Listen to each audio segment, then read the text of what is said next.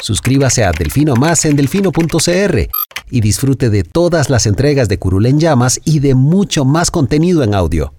Delfino.cr El chuchinguismo político. Chuchenga, diputado, chuchenga. Si va a ser por nosotros que este país se puede ir a la mierda. Y en lugar de ponerle Instituto Nacional de las Mujeres, ponerle Instituto Nacional de las Lesbianas. No tengo dinero ni nada que dar. Delfino.cr presenta Curul en llamas, cubriendo y sufriendo la Asamblea Legislativa, porque alguien tiene que hacerlo.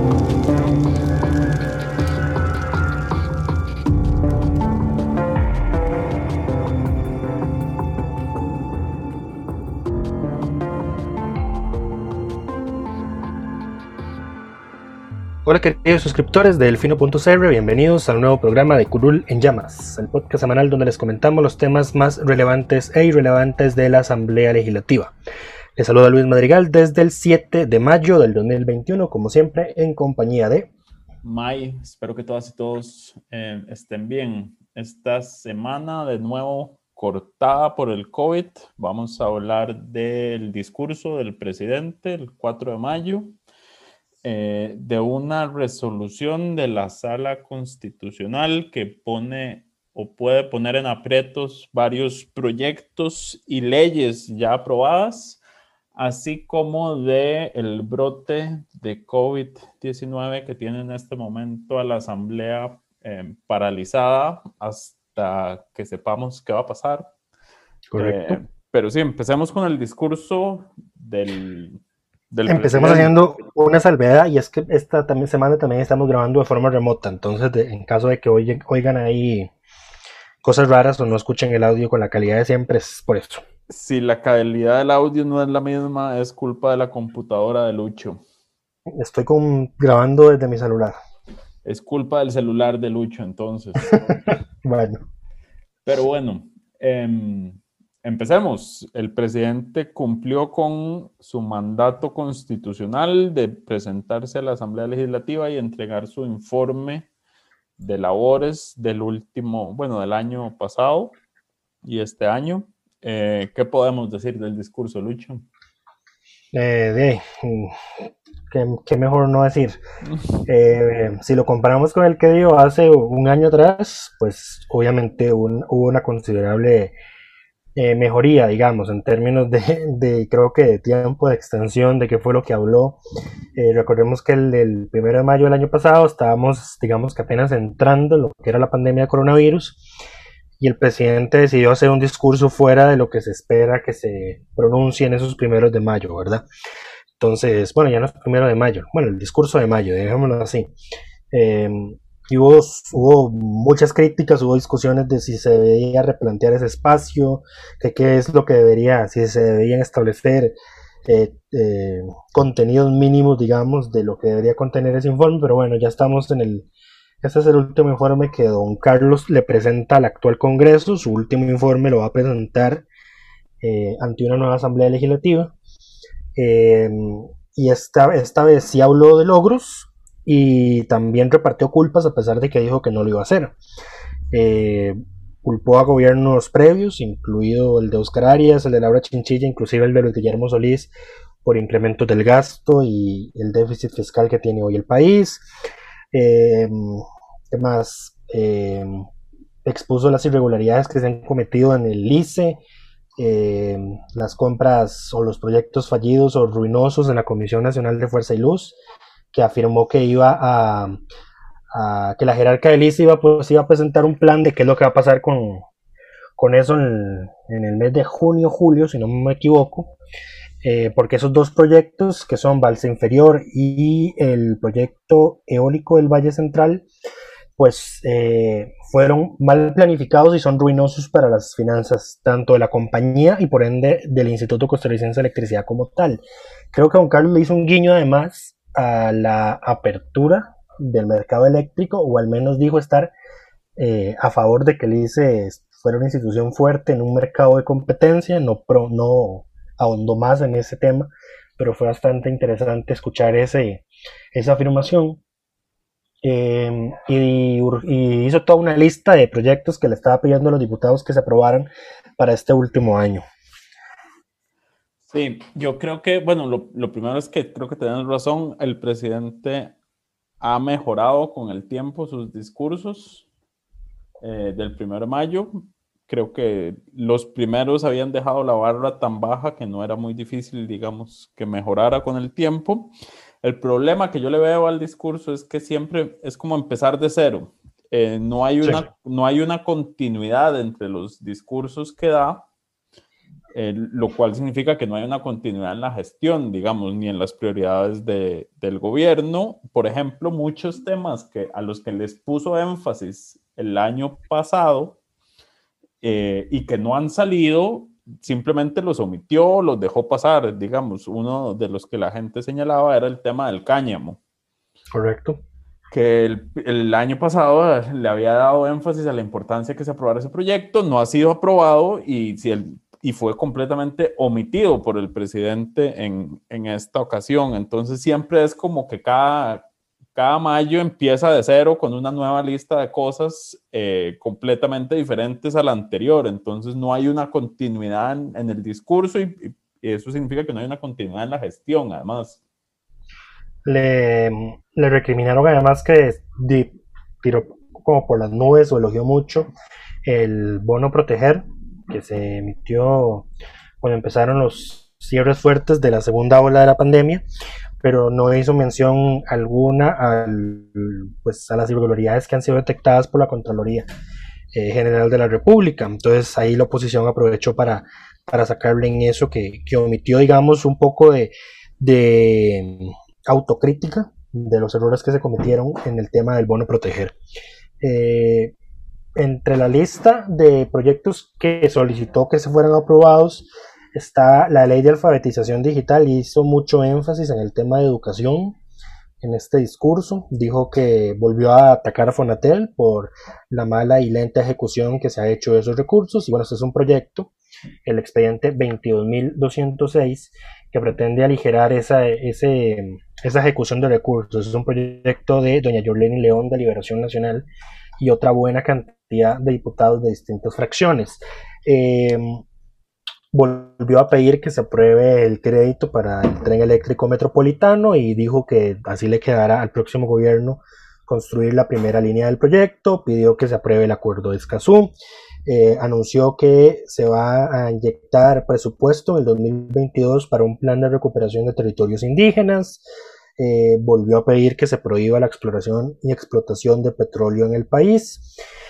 Pidió naturalmente que se apruebe la agenda de implementación del acuerdo con el Fondo Monetario Internacional, el ingreso definitivo de Costa Rica a la OCDE, la reforma de la ley de contratación administrativa, una reforma a la ley contra el exceso de trámites y requisitos, la ley del fondo de avales, que también está pegada desde que empezó la pandemia, una ley de moratoria para pymes ante la caja, una ley de derecho de uso ambiental, que es, digamos, eh, intentar darle soluciones jurídicas a la gente que vive en zonas protegidas del Estado. Y una ley para regular el precio de los medicamentos. Eso es un guiño, digamos, que a don Welmer Ramos y a don Walter Muñoz del PIN, que son dos diputados súper insistentes con el tema de los precios de los medicamentos y también pidió eh, reformas a la ley para la pesca del atún y una nueva ley para el transporte público en autobuses.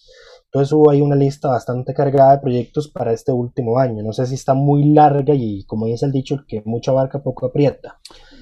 Sí, aquí de nuevo el problema es, digamos, si esas son tus prioridades, eh, a ver, si querías que se aprobara el acuerdo de Escazú, lo pudiste haber convocado desde el primero de diciembre para que se aprobara. Eh, no lo hiciste, lo convocaste hasta mediados de abril, entonces di, no puedes venir ahora a decir como esto es importante, di, pero si era tan importante, porque hace seis meses estaba fuera de la lista de prioridades. Igual muchos de esos proyectos, digamos, recordemos que desde el primero de diciembre la agenda la maneja el, el, el Ejecutivo y si hay cosas que no han avanzado es porque no han sido convocadas en su mayoría. Así es. Eh, entonces, de em. nuevo, ahí es donde entran las contradicciones. Em, me parece también que la respuesta que dio la presidenta Silvia Hernández a quien le deseamos una pronta recuperación porque hoy confirmó ser positiva de, de COVID.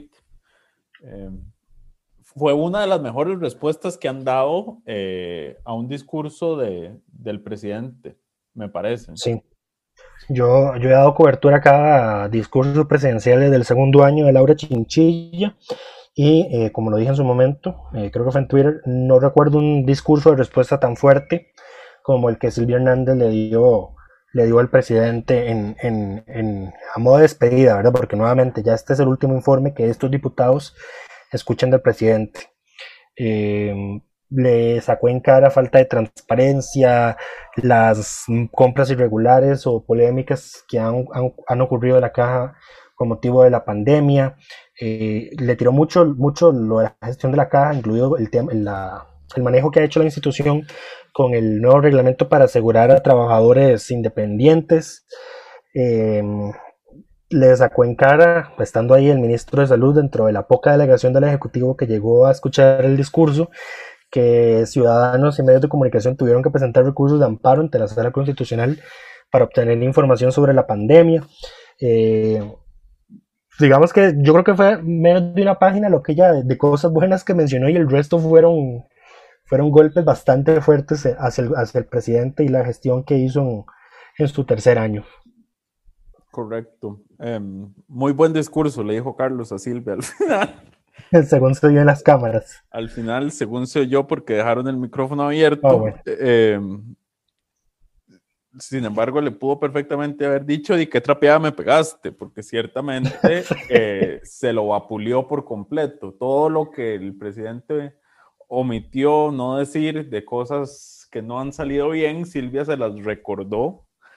Eh, y me parece que también una de las virtudes de Silvia es que muchas veces en estos discursos los, los presidentes legislativos no hablan tanto del, del, discurso del presidente, sino que ya llevan su agenda de, de quejas. Eh, pero en, el caso de Silvia, no había forma de negar las cosas que ella decía, digamos, no. Y en, y en general, ese discurso lo que hacen es que el presidente de la Asamblea, digamos, que se pone a disposición pues, del presidente para sacar la agenda que necesita el país, ¿verdad? O sea, Silvia Hernández naturalmente dijo eso, estoy aquí para construir acuerdos y negociaciones, pero usted ha hecho todo, todo esto mal, a mi criterio.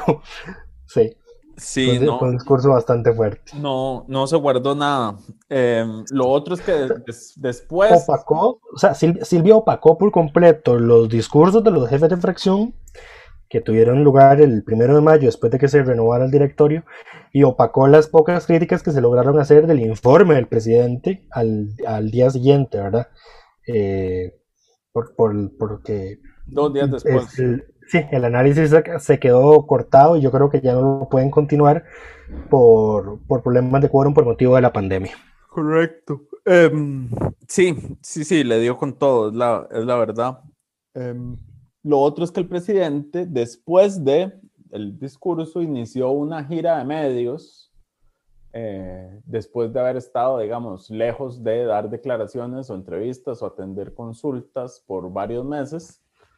Eh, y volvió a ejemplificar por qué es que el Ejecutivo no quiere que el presidente salga a dar declaraciones. Y es que cada vez que lo hace genera algún conflicto, alguna controversia eh, innecesaria. En esta ocasión fue porque en una entrevista en Repretel, me parece que fue, dijo que el, el, la oposición, él entiende que la oposición está ahí para criticarlo, pero que no le han presentado ningún proyecto de reactivación económica. Esto claramente generó el malestar de absolutamente todas las fracciones de oposición, quienes le chorrearon las listas de proyectos que han presentado, algunos buenos, otros no. Eh, Correcto. Pero lo, lo, cierto del caso es que la afirmación del presidente era completamente falsa. Eh, sí le han presentado Una, proyectos. Otra cosa es que a él no le gusten esos proyectos o que no, que no que calcen no, en su ideología. O que no eh, sean su prioridad. Que no sean su prioridad, por, por, ejemplo, por ejemplo, con el tema del, del cáñamo, indudablemente es un proyecto de reactivación económica, pero no sé si son sus prejuicios o quién sabe qué carajo será, pero y él no, no quiere apoyarlo, ¿verdad? Y a pesar de que lo pidió en el informe del año pasado, pues poco se logró avanzar en, en, ese año y, y, ahorita tenemos otra vez dos meses más de sesiones extraordinarias donde muy probablemente no va a avanzar el proyecto. Correcto, habrá que esperar hasta agosto. Eh, pero sí, entonces claramente el jueves en la mañana que sí hubo sesión, los diputados eh, aprovecharon para señalarle al, presidente, más que su discurso, eh, esa, esa declaración que dio posterior al discurso en un medio de comunicación. Sí. Em, no se ayuda. No se ayuda, no se ayuda pensaba lo mismo. Uno, no se ayuda. Es, terrible. Uno, cuando tiene una fracción tan pequeña y una agenda eh, tan complicada, no se pone a abrir frentes de batalla con la oposición así de gratis.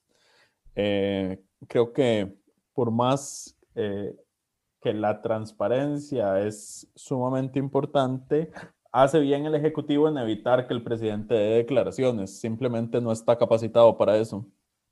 Sí. Ayer estábamos hablando de la redacción del término que se le da ya a los funcionarios públicos que están de salida eh, el, lame duck o el síndrome del pato cojo.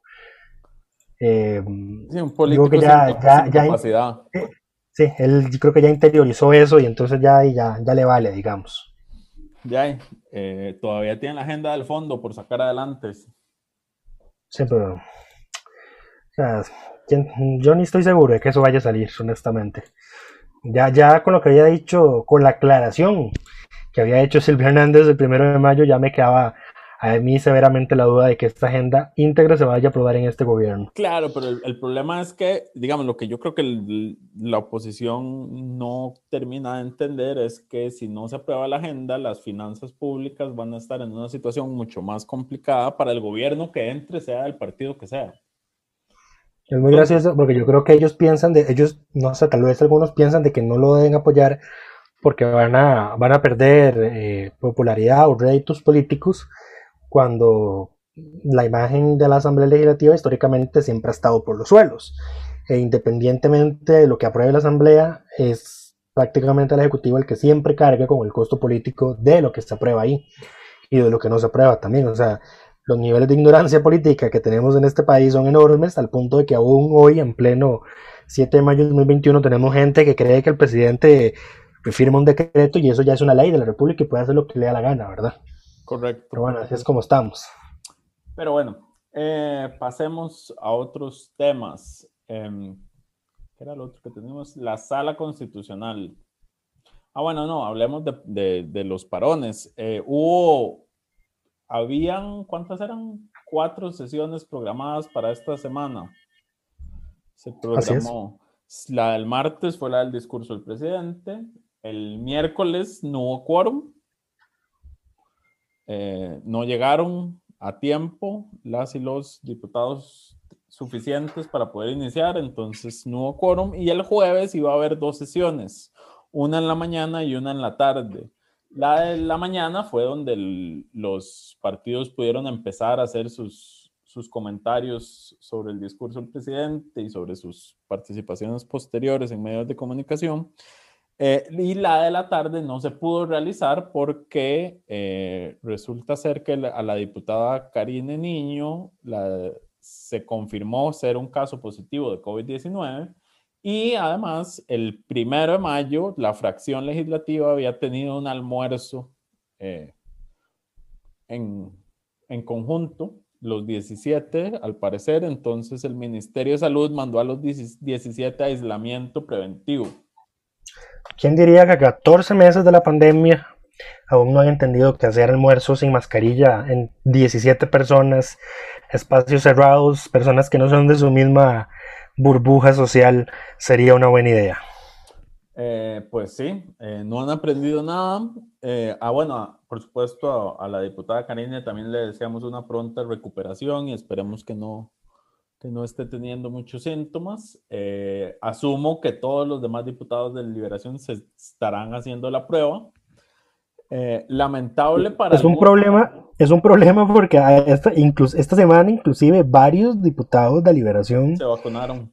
Se vacunaron, recibieron su primera dosis de vacuna, entonces es terrible. Eh, creo que la única que está ahí a salvo, la única que está a salvo creo que es doña Aida María Montiel, porque ella ya había recibido sus dos dosis y la última la recibió hace tres semanas, la segunda dosis. Digamos que es la más protegida. Eh, pero es la más protegida e inclusive según el, creo que según los lineamientos de la, de la, del Ministerio de Salud, ella no debería, ella no estaría obligada a aislarse. Entonces ahí podría haber un diputado, al menos uno de liberación en las eventuales sesiones de plenario que haya. Correcto, muy lamentable para Luis Fernando y Roberto todos que tuvieron su vacunación esta semana.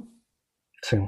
Eh, sería muy lamentable que salgan positivos ahora. No sé cuál es el protocolo en ese caso, que se hace con la segunda dosis, si hay que esperar un plazo, un lapso de tiempo. No, antes había que esperar un mes y ya, ya no, ahora ya la ponen. Apenas te dan la recuperación, ya puedes recibir la segunda dosis. Ok, ok. Ya después de que te dio. Exactamente. ¿Ya para qué? Sí, sí. Em, aún, seguimos aprendiendo. Pero sí, de hecho, la sesión del miércoles, eh, varios, eh, por lo menos Luis Fernando Chacón no llegó a la sesión justamente porque se andaba vacunando. Lo mismo que don Roberto Thompson. Exacto.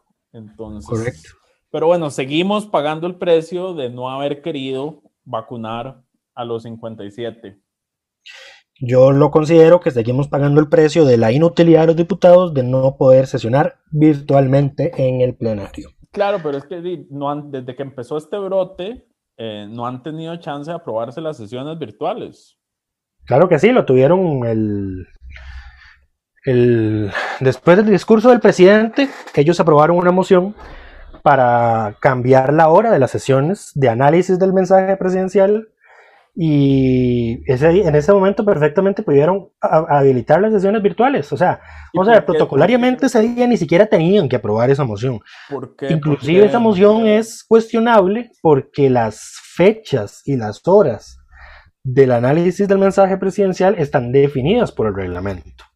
Y el reglamento no da pie en ningún lado de ese artículo para que los diputados puedan cambiar esas fechas y ni siquiera para cambiar los horarios. Sea, se entiende que lo pueden hacer en este momento, pero hay un motivo de, de, seguridad sanitaria. Pero así como habilitaron horarios extraordinarios, cambiaron el horario de la sesión para analizar el discurso, bien pudieron de una vez habilitar que ese análisis se pudiera hacer virtual. Vamos a ver, no iban a votar nada, era pura hablada lo que iban a hacer. ¿Y por qué es que no se vota? ¿Por qué no hay sesiones virtuales todavía? De ahí porque en algunas fracciones no les da la gana. Yo creo que inclusive contando la que ahora está en aislamiento. Mm. Así son las cosas. Bueno, tal vez ahora que y ahora, enfermaron. No, ahora mucho menos. Ya, ya, ya, me enfermé, ya me vacunaron, ya no, ya, no, ya no. Sí, exactamente. Así son de cortoplacistas. Eh, lo que pasa es que ahora estamos en una completa incertidumbre porque aún no sabemos quiénes son contactos cercanos, aunque en teoría deberían ser todos, menos doña Aida Montiel, que es la única que sabemos que ya tiene sus dos dosis y que pasó su tiempo para, digamos, considerarse protegida contra la enfermedad. Em, eh, liberación es la fracción más grande de la Asamblea. Si faltan los 17, solo queda un margen de dos diputados para que haya quórum mínimo y en situaciones normales se dan 10 permisos de ausencia a distintas fracciones, o sea, ya lo vimos el, lo vimos el jueves en la tarde. No había eh, Igual, faltaron 24 diputados, 17 eran de liberación. Eh, entonces, ni aún así. Correcto. Y aún no sabemos nuevamente eso, quiénes son los contactos, por cuánto tiempo van a estar aislados, quiénes se enfermaron aún, aunque ya iban saliendo los que sí y los que no. Eh, entonces es muy probable que la próxima semana todavía la asamblea esté nuevamente paralizada. Y otra vez, es que es como para reciclar el titular que yo creo que usamos en, uno de estos podcasts del año pasado o fue en un reporte, que es que eh, la asamblea se va en el peor momento de la pandemia, en, en, aquel momento ese era el peor momento que teníamos, ¿verdad? Y ahora este es nuevamente el peor momento de toda la crisis. Sí, eh, yo estaba sacando cuentas y no recuerdo cuánto, entre empleo público y este brote de COVID, cuántas semanas se le ha ido a la asamblea sin ver temas, digamos. Es terrible, sí. Son como seis semanas ya. Es probable que ya lleven como un mes perdido, sí. Pero bueno, em, y, ah, bueno, y recordemos además que eh, las comisiones que sí pueden sesionar virtualmente, todas las permanentes están desconformadas en este momento. Desintegradas, sí. Eh, y aún no se han, pues no se ha anunciado la nueva conformación y además, aunque estuviese anunciado, hay que hacer la instalación de las comisiones, eh, que es donde se escoge presidente y secretario y en los mini plenarios hay que escoger presidente, vicepresidente, secretario y prosecretario. Entonces, el, o sea, cuando hablamos de parálisis es total, tanto el plenario como comisiones. No va a avanzar nada la agenda legislativa, probablemente la próxima semana, así que aún más irrisorio e inentendible es que ya volvieron a aparecer los revoltosos del rescate nacional anunciando que van a ir a protestar la próxima semana a la Asamblea Legislativa contra la agenda del fondo. No van a encontrar, pero ni al vecino. no hay nadie. No van a encontrar ni al vecino ellos. Pero bueno. Buena suerte. Eh, que no les llueva. Sí. Em, el otro tema que teníamos para hoy era la resolución de la sala. Pongámoslo en contexto. El proyecto de ley de que permite, no recuerdo el número de expediente, pero que permite que las bebidas alcohólicas patrocinen eventos deportivos y cosas relacionadas al deporte, donde no haya menores de edad, digamos, deportes de 18 más Em, estaba en consulta en la sala constitucional desde hace ya bastante tiempo, ¿no? Duró mucho esta consulta en realidad. Y... Sí, es, eh, creo que si no fue porque hubo una jugadera de firmas, eh, fue porque seguramente faltaba algún trámite del expediente que por estar en sesiones extraordinarias y no haberse convocado, porque el Ejecutivo había vaciado la agenda, pues entonces ese trámite administrativo que hacía falta no, no, permitía enviar el, expediente a la sala, el expediente certificado. Sí, algo pasó porque de hecho esto estaba desde antes de diciembre, se envió a consulta, que era parte de los reclamos que tenía el impulsor del proyecto, Erwin Macís. Pero bueno, estaba, estaba, en consulta, la sala respondió eh, y la sala encontró un errores de procedimiento, que recordemos que cuando se le hacen consultas a la sala, los errores de forma son vinculantes y deben ser subsanados si se puede, eh, para que el proyecto no sea inconstitucional. Si son errores de fondo, digamos, inconstitucionalidades de fondo, no son vinculantes eh, y la asamblea puede decidir si las corrige o no las corrige. Eh, ellos verán, en este caso es un error de forma, que además es eh, la primera vez que se señala, me parece. No sé si fue la primera vez que se les consultó. Eh, pero Lucho, tal vez vos podés explicar cuál fue el error específicamente. Sí, en, tesis de principio hay dos errores. Eh, este proyecto de ley, el primero es que el proyecto de ley fue dispensado de trámites después de haber sido dictaminado en una comisión legislativa. Recordemos que la dispensa de trámites es una moción que se presenta y aprueba en el plenario para que un proyecto, para que el plenario, valga la redundancia, se convierta en comisión, en comisión general y pueda tramitar el proyecto como si fuera una comisión. O sea, le puede hacer modificaciones por el fondo. Eh, esto es una técnica que especialmente se usa para proyectos polémicos o para proyectos donde no hay consenso, pero hay una, digamos... O donde se quiere eh, cambiar algo de lo que se dictaminó y no hay mociones para cambiarlo. Sí, o sea, es, más rápido que una retrotracción en caso de que ya haya sido aprobado en primer debate y es más rápido que el reenvío a la comisión dictaminadora para que dé un nuevo dictamen. Porque, eh, si no me equivoco, cuando reenvías el expediente a la después del dictamen, sea, si reenvías el proyecto a comisión a dictaminarse, hay que volver a habilitar los días de mociones de fondo vía 137, que es, digamos, la etapa engorrosa que pasó en comisión eh, la ley de marco de empleo público, y luego vienen las mociones de reiteración. Entonces, es, un periodo de tiempo más largo. Entonces, los diputados optan por la dispensa de trámites porque simplemente consensúan los cambios en el plenario, aprueban una moción con el cambio específico o un texto sustitutivo, de ser el caso, retiran todas las demás mociones y aprueban en primer debate en un solo día. Eso fue lo que ocurrió con este proyecto de ley. eh, había solicitudes de cambios, se llegó a un acuerdo, había un texto sustitutivo, pues entonces el proyecto se dispensó, se aprobó el texto sustitutivo y don Jorge Luis Fonseca, que era quien estaba presidiendo la asamblea ese día, sometió a votación en primer debate el proyecto sin someter a discusión ni votación el resto de mociones de fondo que estaban presentadas luego de haberse dispensado el proyecto. Entonces, ahí hay un vicio, pero el otro vicio que señala, que señala la sala es que un proyecto que ya fue dictaminado en comisión no puede ser dispensado de trámites. ¿Por qué? Porque dice la sala que el artículo 177 del reglamento hace referencia a que se puede dispensar el trámite de que la comisión dictamine. Pero si ya la comisión dictaminó, pues entonces no hay trámite que dispensar. Hay un, todo un problema y toda una polémica que, que aún estamos nuevamente con incertidumbre, porque esto es una costumbre parlamentaria y sí, las costumbres parlamentarias no constituyen derecho y no son una carta blanca para que los diputados hagan lo que les da la gana, pero hay proyectos de ley y leyes vigentes que se han aprobado desde la presidencia de Antonio Álvarez de Santi, por lo menos, que se aplicó este procedimiento.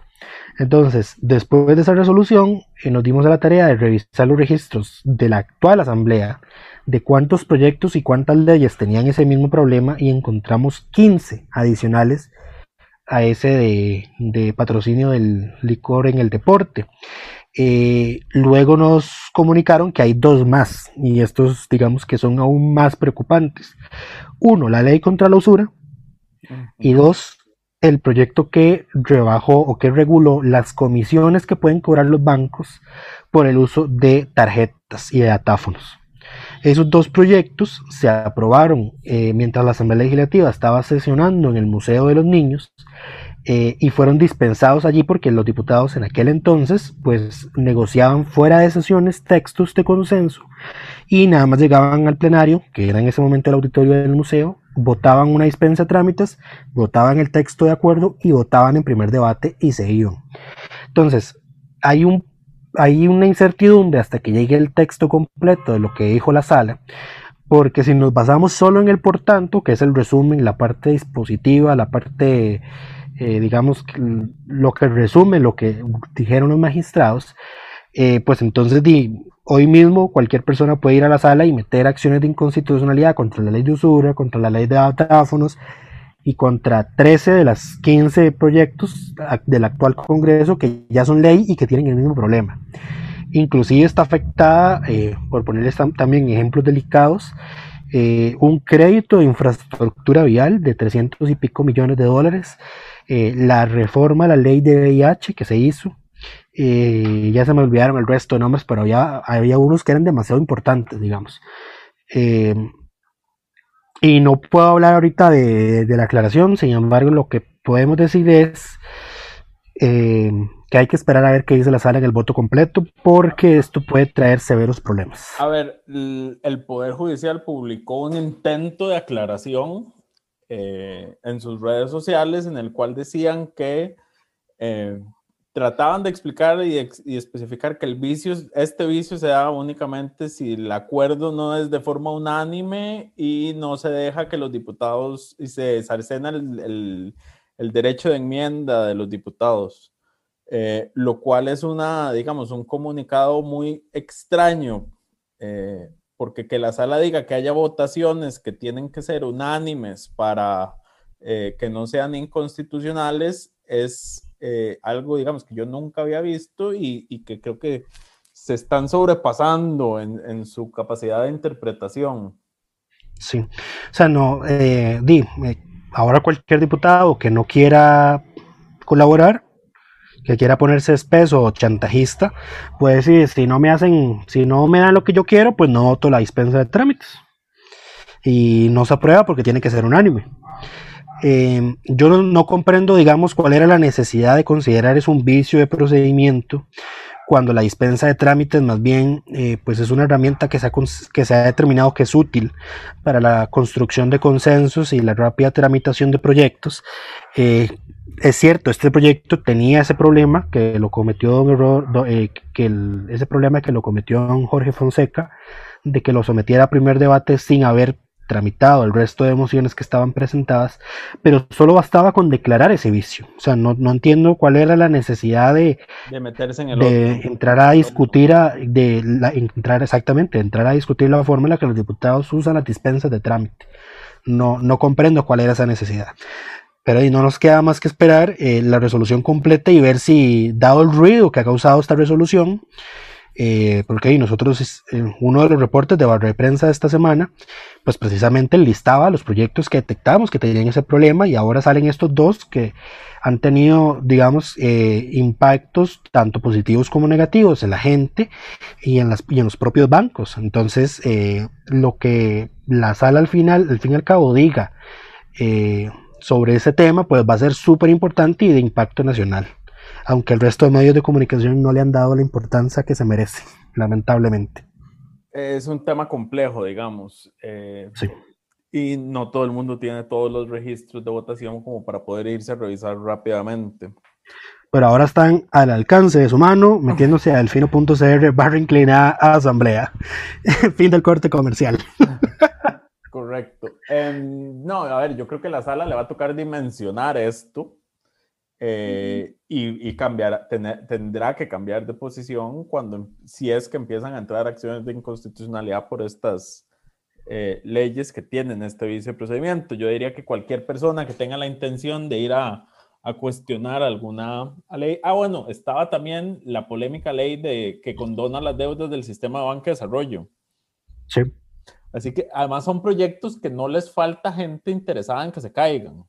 Correcto. Ya, aprobados como ley. Entonces, esto va a pasar, pero asumo que cualquier persona interesada va a esperar al fallo completo para ver eh, cómo se argumenta eh, y cómo se podría argumentar para estos casos de leyes que ya están en vigencia y están funcionando desde hace tiempo eh, y que la sala ahora dice, no, pero es que eso así no se podía.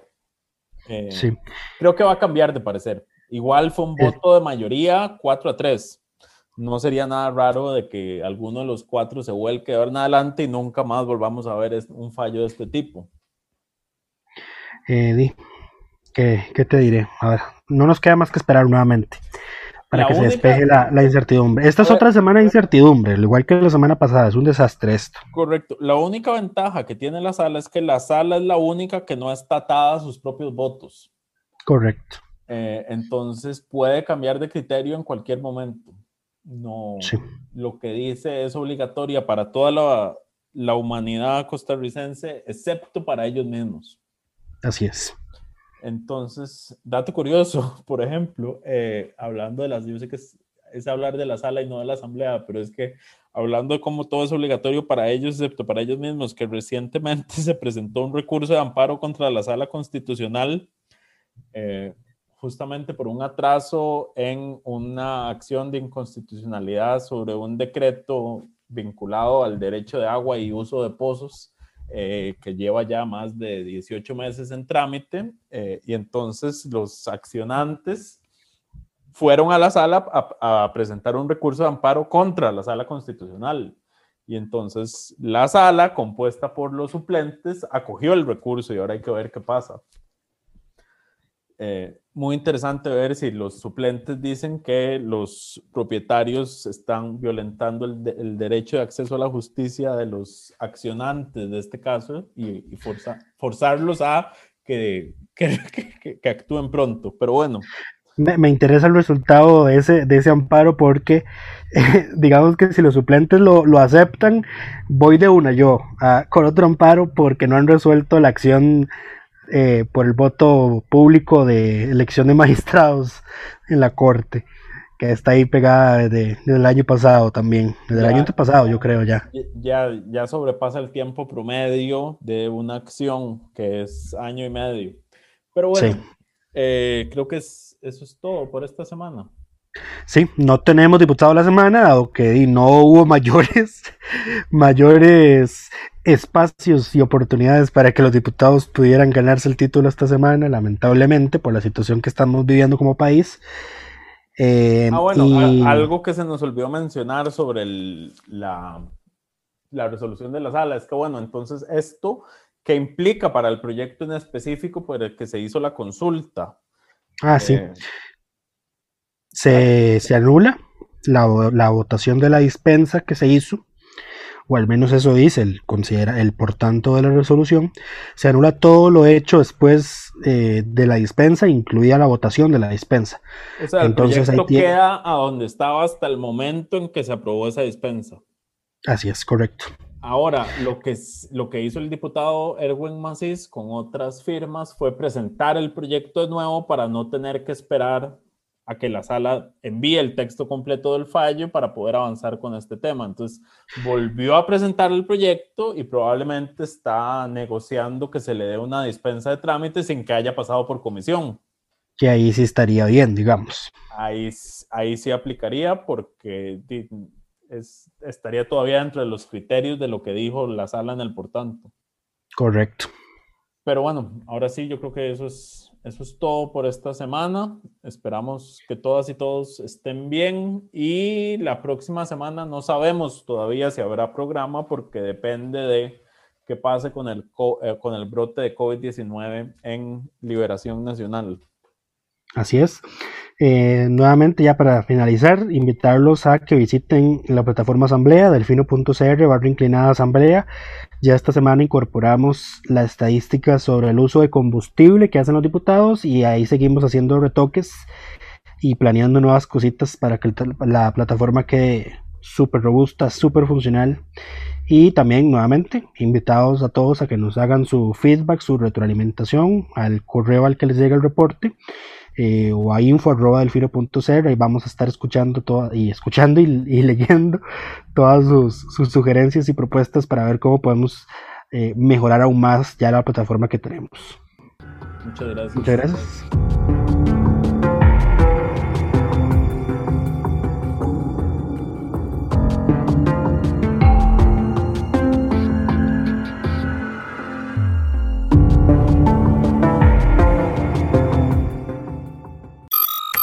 Suscríbase a Delfino Más en delfino.cr y disfrute de todas las entregas de Curul en Llamas y de mucho más contenido en audio. Delfino.cr